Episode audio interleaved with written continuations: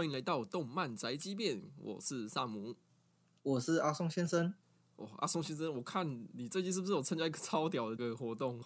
哦，对啊，我们完成了一个人生清单的一个里程碑。我去那个桃园复兴桥高空弹跳，超酷，超嗨，你知道吗？而且其实那一天那天运气真的很好，因为那一天其实有一点要要下雨的感觉啊。然后我我我其实前一天一直很担心，说说啊那个可能会取消，要要延期，很麻烦之类的。嗯，对。然后我们在看天气，也在看官方讯息到底有没有就是要要取消什么之类的。结果早上讯息来说。只开放早上的跳，然后他们下午就会收摊了，因为下午可有高几率会下大雨。然后我出门的时候，就是有在飘雨了，一一路上其实都很紧张。对，然后我到现场，雨就停了，刚好停。对，然后跳完之后又下雨，就真的开始下大雨。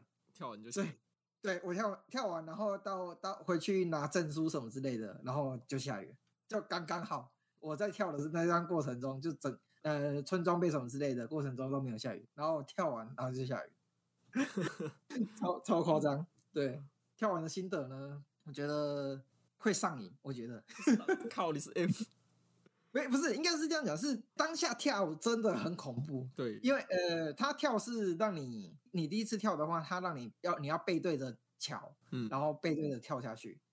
啊，他这样子做的用意是，他要帮你推一把，就是稍微帮你，就是往外推，因为他怕你不敢跳，对他怕你看下面，然后跳不过出去这样子，所以第一次跳，对对，他所以他第一次跳都是让你背对，你就你就不会看到下面的，对啊，然后你要往后蹬，啊，他又担心你蹬太小力，所以他会往就是把你推下去，嗯，对，所以其实也有几个用意啊，就是有些人可能就会在上面一边。犹豫不决嘛，要跳不跳啊？那边拖时间拖台前。对啊，对，对，这这个是是有人如果有在看抖音怎么着，应该会看到很多大陆人，很多这种就是一开始很嚣张啊，后面那边叫妈妈的。然后我是我觉得他推他真的数到三，然后直接把我推下去。对，然后我自己有小顿了一下，我没有跳的很出去，然后真的很快，就一下子，然后就到到下面了。然后荡了两下，哦，这你知道吗？我原本想要忍住不叫的，啊，结果叫的跟娘们一样，叫的超级大声。对，然后荡了两下之后，就平稳之后，就觉得就这整个松，就放整个放松下来，这样蛮好玩的。啊，为什么会觉得意犹未尽？是我回来就是 YouTube 一直在推播我其他别人跳高空弹跳的片，然后我就是点开来看，我觉得哦，当时玩。真的蛮好玩的，哎，就好像好像哎，好像真的很好玩哎，我我真的跳过吗？这种有点不真实的感觉，就是好像可以再玩一次这样子。所以哎，你有没有去玩玩看？上上面要去玩玩看。哦，有机会的话，我不知道我能不能跨出那一步跳下去。你你不用担心，你知道站在边缘，那个教练会把你推下去。你不需要有勇气，对，只是一开始的失重感很恐怖。哎，蛮蛮蛮恐怖的，真的蛮恐怖的。对我还后面准备再挑战那个跳伞，但台湾没有跳伞。是，嗯，我查一下，要去要的话就要去日本。最近的话应该是日本，也比较熟悉啊。日本东京有有地方可以跳伞，下有机会再去尝试看看。嗯，啊，讲到这个高空弹跳呢，这个跟我们今天要讲的东西有点关系。我去复兴桥的路上呢，刚好是走台七。哎，就是我们今天要讲的作品《三道猴子 》。当前会不会有点太硬了？不会，不会，不会。OK，我讲一下，我上去的路途上其实没有遇到猴子，因为呃，因为下雨天，所以猴子没有出没。我其实也蛮庆幸，幸好猴子没有出没，因为我担心我要去跳伞，你不要撞我车，担心撞我车。然后回来回到正题，我们今天要讲的作品是《三道猴子》，回来蹭一下最近热度很高的这部作品。嗯嗯，《三道猴子》这部作品呢，呃，我是把它定义的比较广一点呢，就是把它也算是在动画的一个范畴之内。你觉得这部怎样算？这部算了算了，因为我觉得啦，就不管是 VTuber 还是图文作家，其实广义上都还是有沾到边。呃，对，应该说他只要画面有在动的话，其实应该都算是动画的一种吧，是不是？嗯，对啊，对啊，呃从以前那个什么在经营部落客那些人，图文作家这样发展过来，其实也算是台湾的一种另类的台湾文化在里面的作品。然后，呃，要这样讲也没有错。而且三道猴子更特别的是，它的故事性真的很有台湾的味道，蛮蛮不简单的，很有趣的一部作品。嗯，对，你看的时候有有什么感想吗？就是对这部作品，其实我一开始是没有带脑去看的。哦，就只是最近好像很火热，然后就就看一下这样子。哦没有没有没有，我其实这那部算是被演算法眷顾，就是没有看过，完全没有看过那个人的频道，然后也没有看重机相关的题材的影片。某一天，他就就是演算法就把它推给我，而且那时候我记得他的播放量还没有很多。我奇哎呦怪，怎么会推这部什么？而且他是上集哦，然后我就在想说，为什么会推这部给我？我是朋友推荐我才来看的，所以我那个时候好像就有一点有有一点点知名度了。然后我是很早很早的时候就被演算法推了，然后那时候就就好看看好了，因为它是封面有一个迷音的那个头，呃，对对对，然后我本来就还蛮喜欢迷音的啊，那个比较我也不知道，哎、奇怪为什么他会用欧美迷音去创作这样，然后然后抱着一个啊，不然你就来看看好了，随便点一下，因为他影片蛮长的，我想说哦，我随便跳着看好了，第一季二十几，第一季二十几分钟哦，第一集好像二十几分钟。嗯，然后不知道为什么看着看着就我把它看完了欸，我就哇，好像有点东西耶，它节奏很好，嗯，它的故事跟那个故事架构跟节奏走的很很有，就是会让人家一直想看下去。对啊这个我觉得我本来是以为是很无厘头恶搞，然后就是比较没有什么，就是抱着笑笑的想要把它看完。结果其实剧情蛮吸引人的，老实讲，我也觉得，我觉得他的脚本真的很厉害，而且应该说是太太真实。对，很真实。嗯，你要深入考究也也一定没有问题，就是因为三道猴子的作者本身好像也是猴子猴群的其中一个，对，所以呃，而且里面的角色好像也都是真实存在的，嗯，，对，对，所以如果有有在这圈子里面的，应该可能会更有共鸣感，然后没有在这个圈子内的，我觉得看了也会对于这个圈子有一定程度的认，开始有一定程度的认识。而且我觉得它比较特别的是，它用 AI 去配音嘛，对不对？对，然后它那个讲故事的那个断点节奏，我觉得都很很棒，而且不会让人家觉得很很不耐烦呐、或者是说 AI 讲话很很讨厌。当然有可能一开始在看的时候要稍微适应一下，但故事我觉得它真的故事真的太屌了，把很多可能大家会想要挑毛病、画面啊什么之类的毛病都给给忽略掉了。嗯，我还蛮喜欢看这种低成本的影片的，哦、真的假的？因为嗯，会让我想到那种嗯南方四剑客那一种东西啊，哦，好好好而且以以以前其实有很多那种 Flash 动画，太年轻的可能没有听过，就老人才知道 Flash 是什么。阿贵阿贵，阿贵对对，那就是那一种的，其实那种东西，或者你看以前。嗯，写多再画那个东西，其实都还蛮粗糙，可是就就是有趣。我觉得那种东东西很很有味道，虽然它不精致，可是就是因为这样才有味道。就是应应该说它很贴近我们的生活，嗯嗯，可以这么说吧。然后我们可以找到很多共鸣感、共鸣的这个点，对，所以才会特别的吸引吸引我们。我们刚好就是这些族群，然后去看它。对啊，对它有一种嗯手工感很重，然后它又是用那个迷音去套，就还蛮有特色的这样。对对对，而且你一念那个台词，真的念念出了一个新的味道，就是 会停一下，你讲话顿一下，停一下，然后那个还钱的这样，因为 AI 不会不会破音字，呃，还还钱，什么时候要还钱？好、哦，哎、我觉得我那时候一直在想说，哇，这个这么屌，他有没有机会用其他的媒介来，就是再去做更多的推广？例如说把它动画化，就是真正的做成动画，或是说呃拍成呃电视剧这么之什么之类的，或者拍成电影，用其他的呃媒介来媒体来再去重置之类的。但后来就仔细想想，会觉得说，他又要做出他原本这个这个用迷因图的这个跟 AI 配音的这个感觉，好像又又其他媒体好像又没办法复刻这个味道出来，你知道吗？他有要往这方面走呢。我我有听说，我有听说，他有注册了很多商标了。而且我我是不知道我其他酸民为什么要去酸这件事情，就是说，呃啊，就是那个注册商标，然后怎么样捞钱什么之类的啊，这是他的作品啊，这是他注册商标，那不是很正常的一件事情吗？啊，他有没有捞钱也是他的事情啊，就是我为什么拿这件事情来酸，真的是有点看不懂。但嗯，我不知道他做了之后。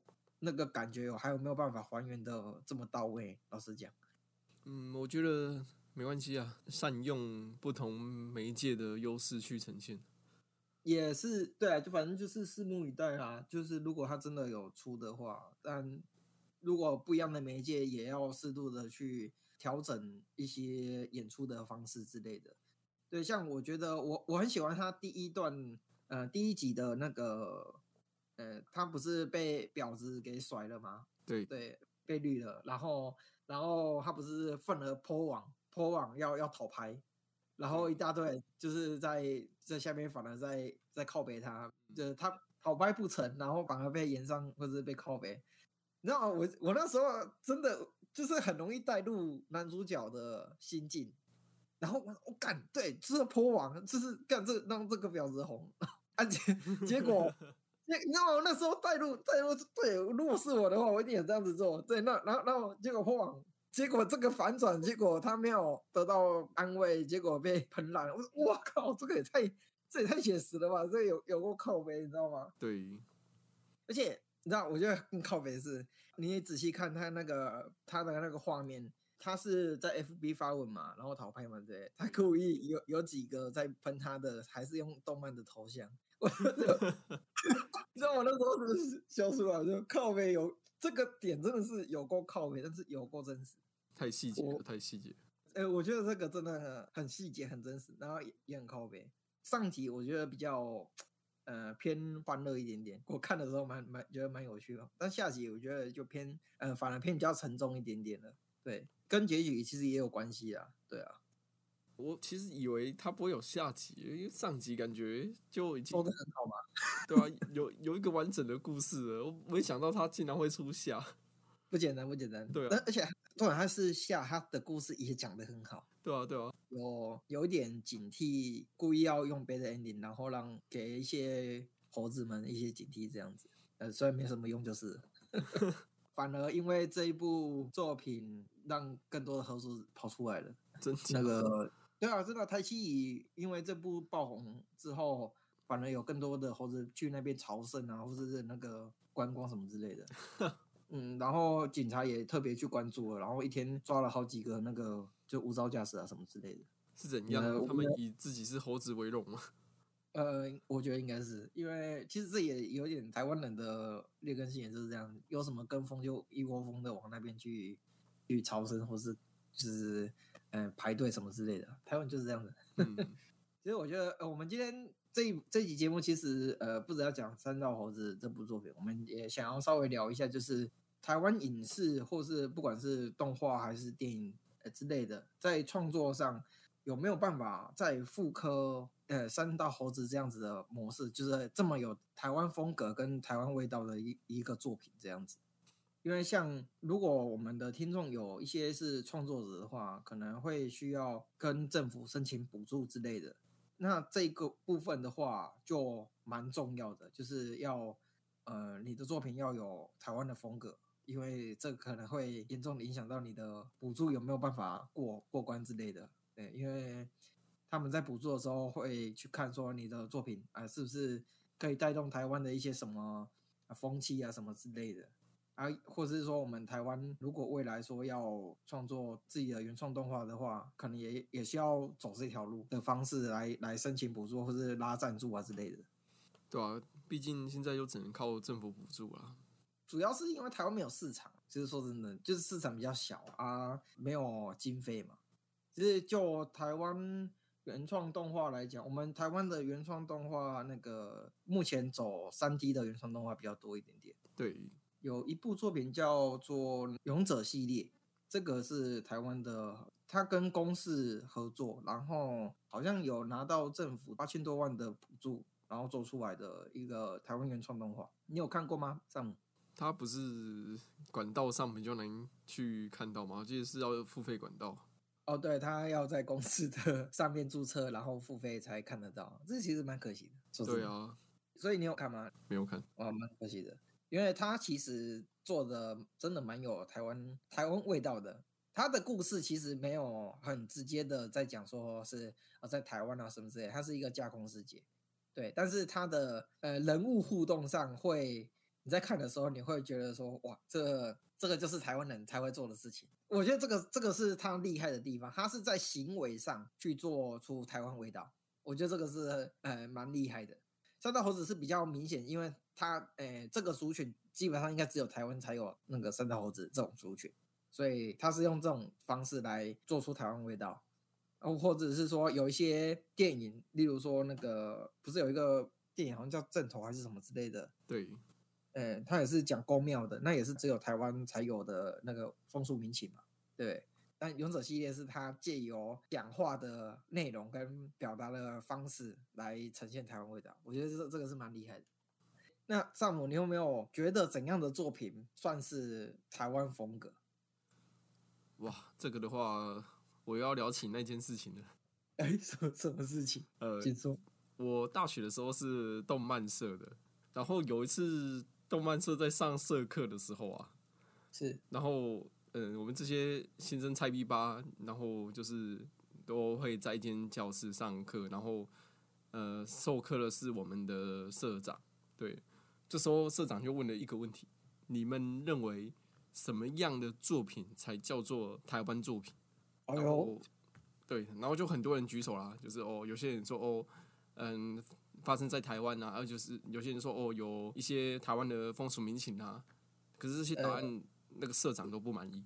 然后我也举手，然后就是把一些就是有台湾的元素、风土民情，然后反正我把上面前面的人的有回答过东西总结一下，然后都涵盖在里面。然后讲出来的类类似这种感觉，其实我本来就这样认为，只是前面的人就是都讲一部分一部分，我就把他们统筹起来。你就是你统统整了前面的所有人的想法，然后再归纳出来就对了。对啊，对啊，就是有涵盖这些的才叫做台湾作品这样。然后那个社长说，嗯，九十分，可是不对。哎，他就说他自己认为的台湾作品是什么？他说，嗯，其实台湾的作品。就是要多元，然后呃，那他有解释他的所谓的多元是什么意思吗？嗯，多元就是台湾也是一个呃很多多元的文化嘛，就是不同种族，然后包容各种文化的一个岛一个国家。呃，啊，所以他就觉得台湾的作品其实就是要多元，大概这样。呃，我是蛮不能认同的啦，老实讲。哦，这个。我大概可以推论出他为什么会有这样子的想法，因为其实我有曾经导出跟他一样的答案。对，这样我记得我好像跟你们跟有跟你讨论过一样的事情。对对对，我因为我在日本的时候跟那个之前有参加那个设计类型的那个留学，然后那个时候其实也有聊到类似的问题，因为大家都是学创作的，大家也都希望有，呃，作品是有富有台湾味道。对，那我们当时就讨论到类似的问题。对，然后我我听到他们讲完之后，呃，我自己就是也推导了一下这个过程。所谓的风格，或是所谓的台湾的感觉，这个东西，如果我们我们先不要讲台湾，有可能讲日本或是讲中国之类的。呃，我们讲中国可能我我们会比较简单一点，因为离我们比较近一点点。什么东西会你会最直接联想到中国的那个风格？但是要以外国人来来看而不是以台湾的角度，有可能是那个旗袍。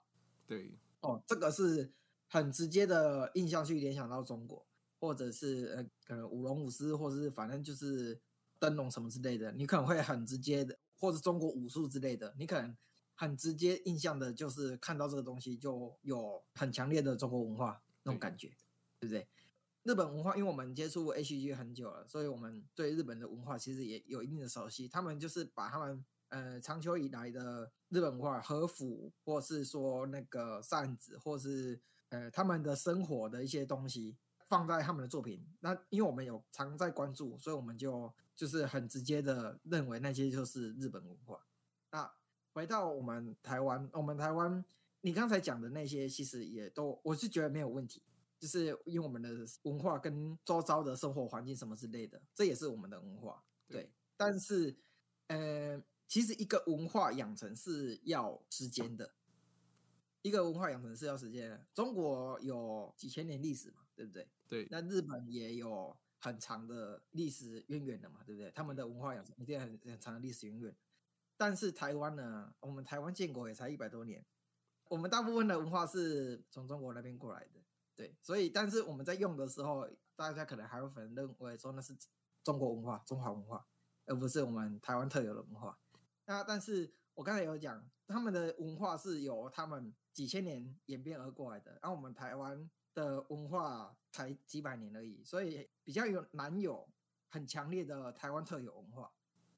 对，那回到刚才你刚才你说你的社长说融合这件事情，就是。为什么会这他会这么认为？也是因为我们台湾的文化就真的比较偏向是各个族群去融合在一起，因为我们台湾的接受度很高，而且我们的台湾很多的呃移民，东南亚那边的移民，然后我们也会把他们融合进来。对，那这些全部都弄在一起，然后当我们可能真的要形成一个很强烈印象的文化，可能真的要。还要花很长的一段时间，但是以现在来看的话，我觉得也会偏向说，的确是整个各种文化的融合，就是台湾的文化。如果要推，呃，我当时是这样子推导出这个融合的这件事情。嗯嗯，这样你你有比较能接受你社长的这种讲法吗？嗯，我还是不认同。OK，没问题。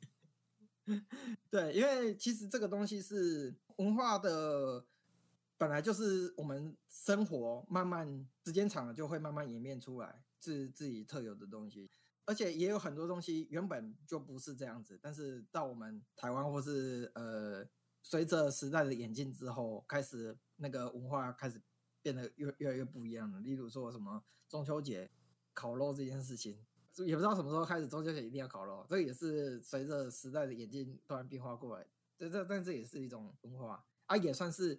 其实中秋节烤肉也算是台湾的特有文化了吧？大陆中秋节有烤肉吗？这个不知道。对啊，三道猴子这个是真的是，应该是真的只有台湾有。那还有像是宫庙的一些文化，应该也只有台湾有，大陆那边应该是没有宫庙文化的。对啊，台湾其实有很多自己特有的文化，其实不用说什么长年累月也已经够久了。说多远，我没办法接受。因为你说多元，如果是一部作品有多元的话，那日本的漫画题材也非常的多元。可是你不会直接让他联想到哦，这是台湾的。我觉得多元不是一个，它只是哦，我觉得不是，哎，不是，应该说不是一个好的出路。说真的，对啊，你跟日本漫画的题材比多元，你比不赢。哦，倒是真的，对，绝对比不赢。那一部作品如果他没有，呃，我刚才回答我社长的那那些元素在里面的话，那就算他多元，他真的配称为台湾作品吗？呃，我是觉得不用讲到这么严重，就是说配不配啦。就是毕竟如果是台湾的创作者，我们大概我基本上应该都还是会支持是台湾的作品。可是我们是在说，就是有台湾元素在里面的作品嘛？呃，什么才叫做有台湾元素？就是台湾代能代表台湾的作品嘛？就是一看就会联想到台湾的。我们是在讨论这件事情。那如果你说多元，那这个东西我觉得并不会直接让你联想到台湾。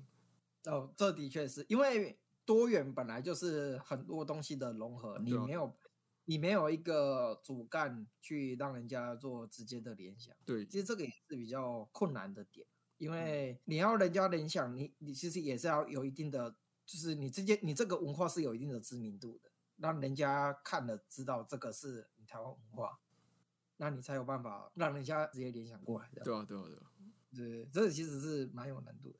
嗯，我觉得，呃，三岛猴子是我们台湾人看了会很有共鸣感，但我不知道外国人看了这部作品是怎么去认为或是认定这件事情，其实我我蛮好奇。嗯，这个就要请 外国观众回答。这个真的蛮蛮有难度，真蛮对啊。他们看到这个，哎，台湾居然有这种这种新品种的猴子，这种这么这么特别的品种，蛮蛮蛮蛮惊讶。我觉得欧美对于这个文化冲击应该会蛮大的。日本那边他们有暴走族，可能还稍微可能会比较能理解一点点。对对，那欧美那边可能会会对这个文化冲击会比较大。那詹姆，你有没有想到其他什么台湾特有的一些文化题材，可以可以发挥到那个我们未来的原创作品的身上的？其实我觉得可以跟一些呃历史啊、地方的过往的历史故事，还是一些我们特有的文化，像是鸡童之类的，对不对？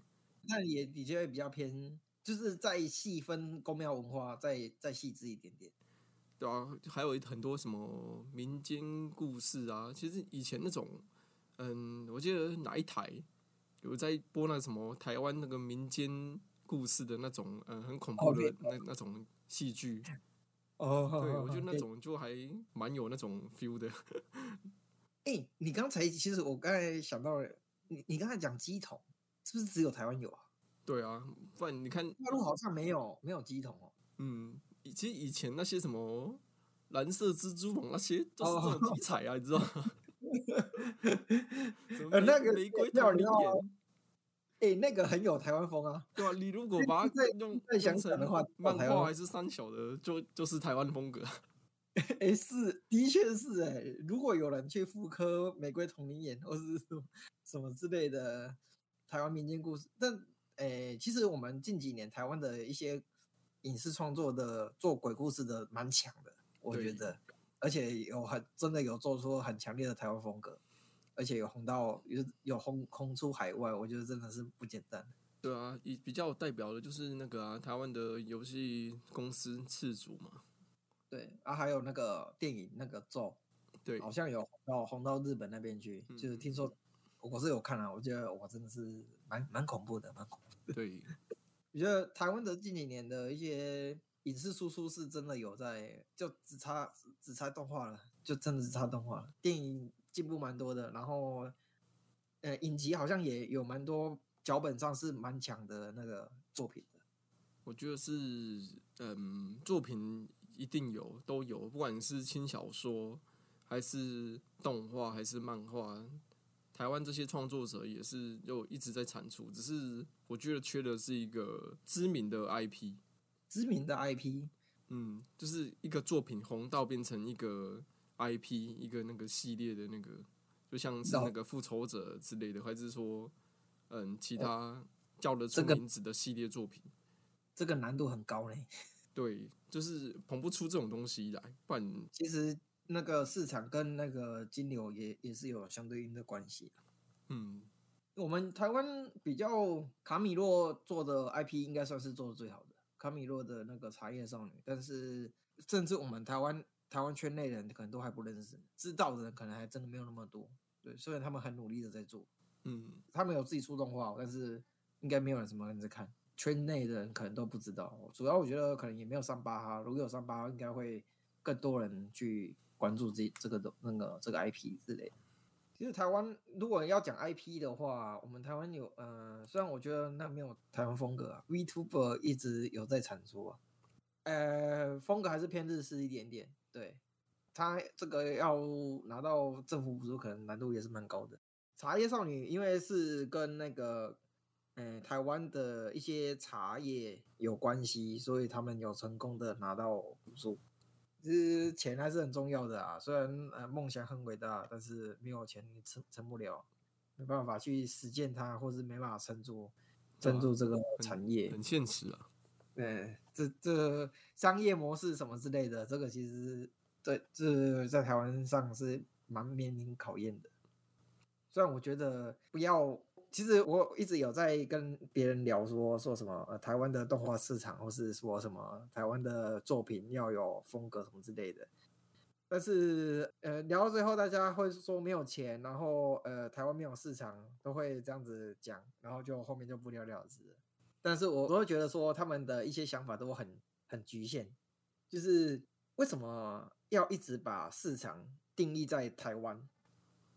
就是把市场就只只想说啊，我我做出来的作品只有台湾人买账什么之类的。我觉得这如果你只定义在台湾，那当然没有市场啊。台湾才两三两千三百万人而已，啊，你有在看 A C G 产业的人更是少之又少，对不对？有有在看 A C G 的，啊，又愿意消费的，啊，又又是更少数中的少数，是不是？那当然会没有市场啊。那你怎么不把市场放到世界？就是不要只把市场定义在台湾，那你永远走不出去。应该是要直接把市场定义在日本或是欧美那一边。然后再内销回台湾这样子，说不定国外红了之后再红红回台湾，有是有那个机会的。对，当然你相对应的呃字幕啊什么之类的，你可能要要先准备好，可能稍哎成本会再高一点点。但是嗯，市场可能眼睛就比较不会那么狭隘一点点。很多人都觉得说啊，台湾没有市场，那就不做了，这就是蛮蛮可惜的。哎，那萨姆，你有没有什么推荐的？A C G 相关的台湾的作品推推荐给听众。以台湾的作品来讲啦，有几个网站是还不错啊，像是台湾漫画比较多人去逛的地方，例如 C C C 创作集啊，还是什么原漫基地啊，还是大家都知道那个创意漫画大乱斗，他的那个站长是韦忠诚啊。哦，是哦，是哦，呃嘻嘻嘻我我知道嘻嘻嘻我知道，啊，还还有什么？你再讲一下。原漫基地，原漫基哪个原哪个漫？原始的原，漫画的漫。哦，原始的原，漫画。对，其实很多台湾的漫画创作家会去那边投稿，然后如果蛮热门，就是有机会可以被出版这样。还是赖的那个 Webtoon 啊，条漫。条漫比较偏韩国那一边，因为呃，Webtoon 是那个韩国的那个。对啊，可是上面一样有很多台湾人投稿啊。哦，这个我知道，有很多台湾作品啊应该说，它因为它的商业模式有稳定的商业模式，所以蛮多人去那边投稿。对啊，这些都是一些嗯，如果你想要创作投稿的一个地方，都可以去尝试看看。然后想要找台湾漫画的，也可以去那边看，都会定期更新这样。赖村那个很强呢，那个日更呢，很多作品是日更呢。我是觉得说，哇，这哪来的肝？真的太猛了吧！而且条漫都是上色的，呃，他对台湾是全部上全上色。对啊，哎，原漫基地哦，他们的风格差异好大，嗯，其实蛮蛮意外的，嗯，蛮意外的，没有日式画风的。比较大的就是那个啊，创意漫画大乱斗这个网站，因为韦忠诚蛮有名的，他也是算是台湾漫画界的推手。嗯，我我这样查一下，其实还真不少呢。对啊，可以去支持一下我们的台湾辛苦的漫画创作家。那你有没有推荐的作品呢？推荐的作品哦，呃，我是建议大家自己去挖掘啊，因为我觉得上面的作品，从那个 BL 到什么比较少年向，还是叫到比较台湾题材的都有，然后画风也是蛮多变的，就是从很写实的到那种有点文青的。甚至比较 Q 版的，还是偏图文的那种都有。嗯嗯，选择性还蛮多的啦。对，我现在稍微晃一晃，它的我们台湾的画风变化性真的大到有点夸张。嗯，比较没有一个统一，对，没有一个固定方向，可能会找到大家比较有兴趣的作品。那种玄幻仙侠的也都有啊。这边这呃，我们这边讲的应该都只有漫画，对不对？哦，我现在是在讲漫画，没错。呃呃，没有动画，我们有啊有啊，还是有啊。台湾其实一直都有动画，只是很小众而已啊。呃，没有二 D 的，呃，没有二 D 动画。二 D 的有啊。呃，你如果看要不要把那些网络 YouTube 上面的创作者算进来？哦哦，如果那些也算的话，的确是啊。对啊，还有那个啊，幸福路上啊，蛮有名的啊。哦，这个这个倒是。啊，更早期的就是大家都知道的魔法嘛。我这边刚好跟大家更正一下这个讯息哈。魔法阿嬷呢，其实不是台湾做的，这个有吓到你吗？呃 有吧？魔法阿嬷的呃脚本跟故事原案是台湾没有错，但动画是韩国公司做的。嗯嗯，这个可能很多人误解了很久，对，所以魔法阿嬷其实不是台湾动画啊，但故事是台湾的动画。你看这样，不知道呃要不要分的这么细啊？对，但是它不是台湾原原汁原味国产的这样子。对，这个可能大也有些人不知道，我这边可以更正一下这个资讯。我是查了蛮多资料之后，才发现说，哎，我们以为的国产动画《魔法嘛》居然不是 台湾做出来的，这个我也是蛮意外的。嗯，蛮可惜的，只对是很有台湾味啦。那对，很有台湾味。这样子我们没有办法，没有一部拿得出来的台湾二 D 动画、欸比较有名的。哦，那些什么幸福路上就已经算蛮有名的、啊。呃我不知道他有没有红到那个国外去，或者是说，嗯，诶、在圈内算是比较知名的这样子。嗯，就是以台湾的作品来讲，算比较多人听过的这样。呃，也也我对我我是也有听过，虽然我没有看过，找时间再来补一下好了。要不然，诶、如果你随便问一个人说，哎、我们台湾的国产动画，叫他讲出一个，有百分之九十的应该都会讲魔法阿妈吧？你刚刚提到勇者系列也是啊，诶、他好像有，呃，他本来是漫画，后来动画化，对对啊，好像有一定程度的粉丝，但是，嗯，我觉得知名度还是没有到到说很高，或者是说大家有听都有听过啊。嗯，对啊。虽然我觉得勇者系列他应该要上一下巴哈，如果他上一下巴哈，应该会更有更多人知道有这部作品，本身也做的还蛮不错的，所以不知道有有没有机会，因为他现在是付费付费观看，付费观看要再更有知名度一点点，的是蛮有难度的。对，我们刚才讲漫画的部分，那小说的部分呢？上我们帮我推荐的。刚才提到的台湾漫画和轻小说界，其实都有一些独立出版的，或者是说哦有在出版社旗下待的一些创作者。嗯，然后刚才介绍了一些网站，都是一些比较个人的创作者可以去投稿，更类似同人的感觉，也也不能算同人，其实算是台湾原创，只是是以个人的身份去投稿这样。然后刚才推荐了一些可以去上面观看台湾原创漫画的那个网站，然后现在来推荐一下那个台湾可以在线上看的一些原创轻小说。哎呦，其实台湾原创的轻小说网站蛮多，后面都是企业经营的。哎，真的假的？对，嗯，有一个叫做卡多卡多，叫佼佼者，然后这个就是我们的台湾角川经营的。卡多卡多，，因为那个嘛，角川叫卡多卡瓦嘛，打中文佼佼者就有了。哦哦，原来打中文佼佼者就好了。OK OK，对吧脚是那个角川的角，直角的角，对嗯，直角，嗯，佼佼者。哇，一进来就就毕业了哎。对，然后上面如果不错的作品的话，角川有机会可以帮你出版。哎呦，所以是在上算是在上面连载就对了。对，欸其实它分类蛮多的呢，对啊，对啊，很多啊很多元。呃，蛮多元的。呃，毕业楼、百合、奇幻、十八禁、科幻、转身哦，转身，呃，玄幻、仙侠，那个悬疑、推理、对惊悚。我觉得我们台湾悬疑、推理跟惊悚蛮强的。有热爱创作新小说的创作家、小说家可以去投稿看看，这样。然后后面还有一个叫原创星球的网站，也是一样，它其实背后是尖端出版社，然后原性质是差不多的，哦，原创星球，对吧？都是可以投稿的地方啦。这个也是小说小说项的，对，就是轻小说的，哦，这个也是蛮多元的。对啊？其实你会发现很多原创的投稿平台啊，蛮多元的。嗯，而且也有同人呢，就是第一个打开来就是看到那个鬼灭的同人，就嗯是呃，看应感觉上是应该是 BL 的。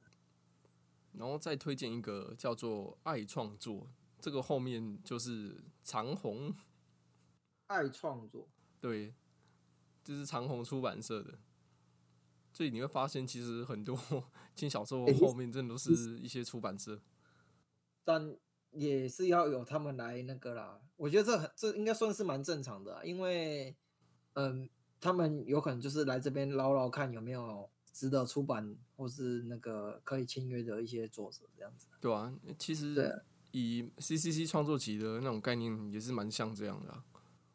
嗯，只是可惜的是，我们台湾好像没有人特别去关注，或是说那去带动一些话题，炒一些话题，来让这边更有曝光性一点。嗯，其实这个真的是要比较内行的人才知道吗？说真的，你没有去查，或者你今天没有跟我讲，我还真的不知道哎。嗯，因为我本身轻小说就只看市面上卖的，老实讲，而且都是热门的。哦这 CCC 的话，我是会逛啊，哦，你会逛虚西西？会啊，会啊，会啊。这的确有时间可以再来再来这边挖挖挖宝，看一下有没有台湾的一些。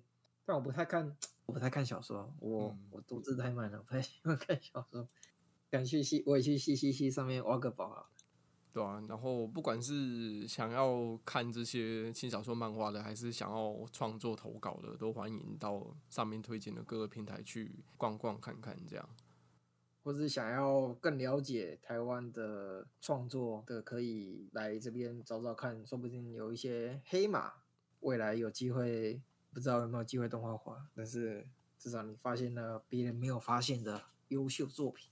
没错，呃，我们今天讲的东西虽然感觉上有点乱，但其实主要核心还是都围绕在台湾的影视创作上，然后有没有其他的蛮有台湾风格的呃一些题材可以给一些创作者发挥，这些主轴上面，嗯、啊也是因为我们最近看了《三道猴子》，就是觉得哎好像可以聊聊这部分，说呃台湾还有没有其他的东西可以再利用，像它三大猴子这种就是这么独特的台湾风味的呃题材。